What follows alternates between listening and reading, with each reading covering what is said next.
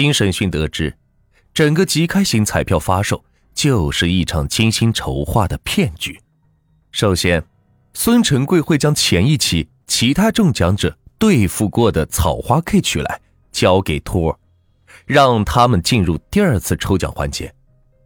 在第二次抽奖环节中，孙成贵再拿出几个信封，其中一个信封里有宝马的纸条，孙成贵会暗示托儿去抽这个信封。从而骗取大奖。那么，孙成贵是怎么知道经过公证的牛皮纸信封中哪个有宝马纸条呢？原来，中奖信封虽然是在公证处监督下密封的，但是保管者却是孙成贵的老板杨永明。杨永明在保管时用一百瓦灯泡照亮信封，一下子就能看出哪个里边写着宝马的纸条了。然后再记这个信封的编号，就可以控制谁能中奖。真正抽中草花 K 的中奖者登台时，拿出的都是没奖的信封，那就怎么也抽不走宝马。托上台时再拿出有奖的信封，让托来抽取，如此一来，自然是百发百中，托儿们次次可以中大奖。按道理是不会出错的，但是当天。偏偏出了漏子，杨永明犯了糊涂，记错了信封编号。于是孙成贵面对刘亮时，错误的拿出了含有宝马的信封。这个信封又好巧不巧的被刘亮抽中。因为杨永明的这一失误，刘亮极为意外的中了宝马。为什么杨永明要造假呢？这就要说到当时即开型彩票收入的分配方式了。当时的彩票收入方式如下：彩票发售金额的百分之五十以实物方式返回给彩民，百分之三十五为公益金。这百分之三十五的公益金，国家拿百分之十五，陕西省体彩中心拿百分之八，西安市体彩局拿百分之十二，百分之三为彩票的成本，百分之一为省体彩中心管理费。百分之十一归承包发行者所有，但是发行彩票是有风险的，广告宣传费用、场租、雇工成本都是固定的。如果彩票销售达不到一定的数量，承包发行者是会赔本的。以三月这次开奖为例，体彩中心发包给杨永明的售彩总额度是六千万，如果全部卖出，杨永明可以得到。六百六十万，肯定是有的赚，但实际只销售出了一千七百万元的彩票，杨永明能收到的钱就只有一百八十七万了。刨除资金成本、宣传费用、场租这些固定的成本，杨永明其实赚不到什么钱，搞不好还要赔钱。所以体彩中心才要把售彩业务承包出去，毫无风险的拿百分之三十五加百分之一的收入。杀头的生意有人做，赔钱的生意没人做，杨永明自然也不会眼睁睁的赔钱，于是他打起了占百分之五十金额的奖品的主意。通过以上的手法运作，都不用购买新的宝马车，这几辆宝马车是循环往复，可以用到地老天荒。所谓重得宝马，潇洒人生，不过是一个骗局罢了。搞清事情经过后。西安警方立即决定通缉二号犯罪嫌疑人孙成贵。五月十四日，孙成贵于山东威海老家处被捕归案。但被捕之后的杨孙二人坚持认为刘亮是个骗子，因为他们说那天的确有张草花 K 是伪造的。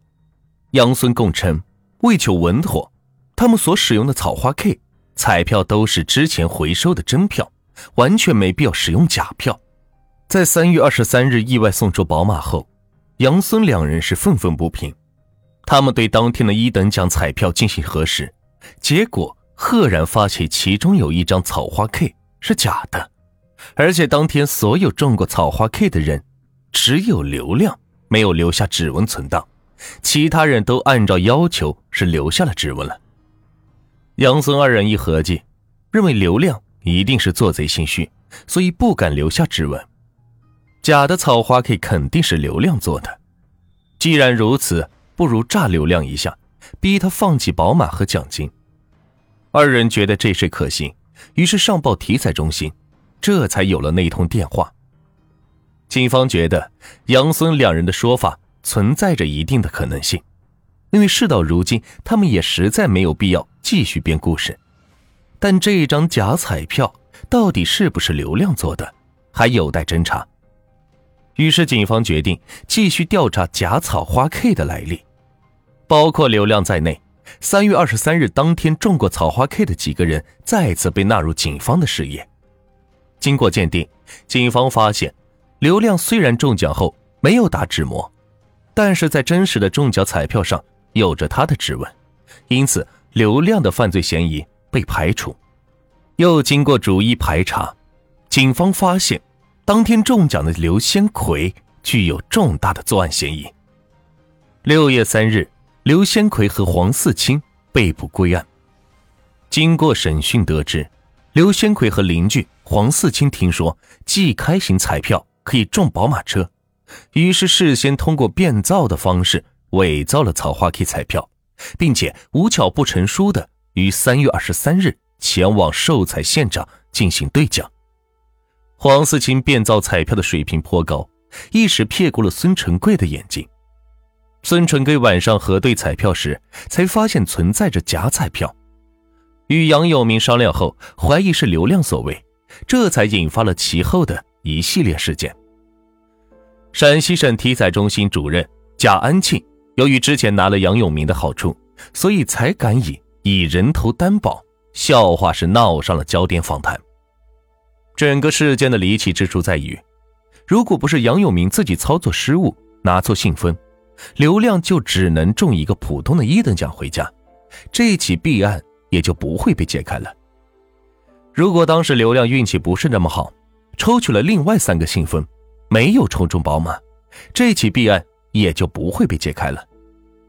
如果不是刘先奎和黄四清恰恰于当天持假彩票兑奖，还大大咧咧地留下了自己的指纹，杨永明和孙成贵就不会发现假彩票，从而猜测刘亮是个骗子，进而串通体彩中心，意图剥夺刘亮的宝马车。杨孙如果认栽，忍痛交出一辆宝马。这起弊案也就不会被解开了。如果刘亮不是第一时间采取极端方式吸引公众注意，以至于捂住盖子，这起弊案也就不会被揭开了。如果不是央视记者亲临，正是诸多巧合赶在一起，这才促使西安宝马彩票案浮出水面。贾主任的那句“我以人头担保”已成为年度流行语。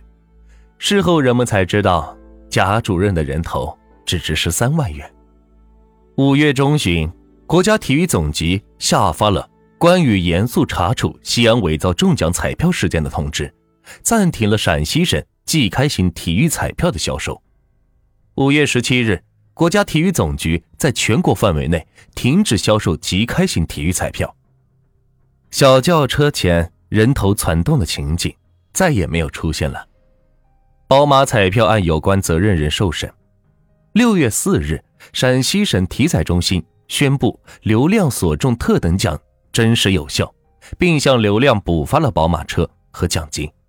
六月上旬，陕西省体彩中心有关领导及公证处人员相继被刑拘。杨永明被判处有期徒刑十九年，孙成贵被判处有期徒刑十七年。陕西省体彩中心主任。贾安庆受贿十三万元，被判处有期徒刑十三年。陕西省体彩中心副主任张永明受贿三万元，被判处有期徒刑七年。西安市体彩中心负责人樊红受贿九点四万元，被判处有期徒刑十一年。刘先奎和黄四清分别被判有期徒刑四年、三年。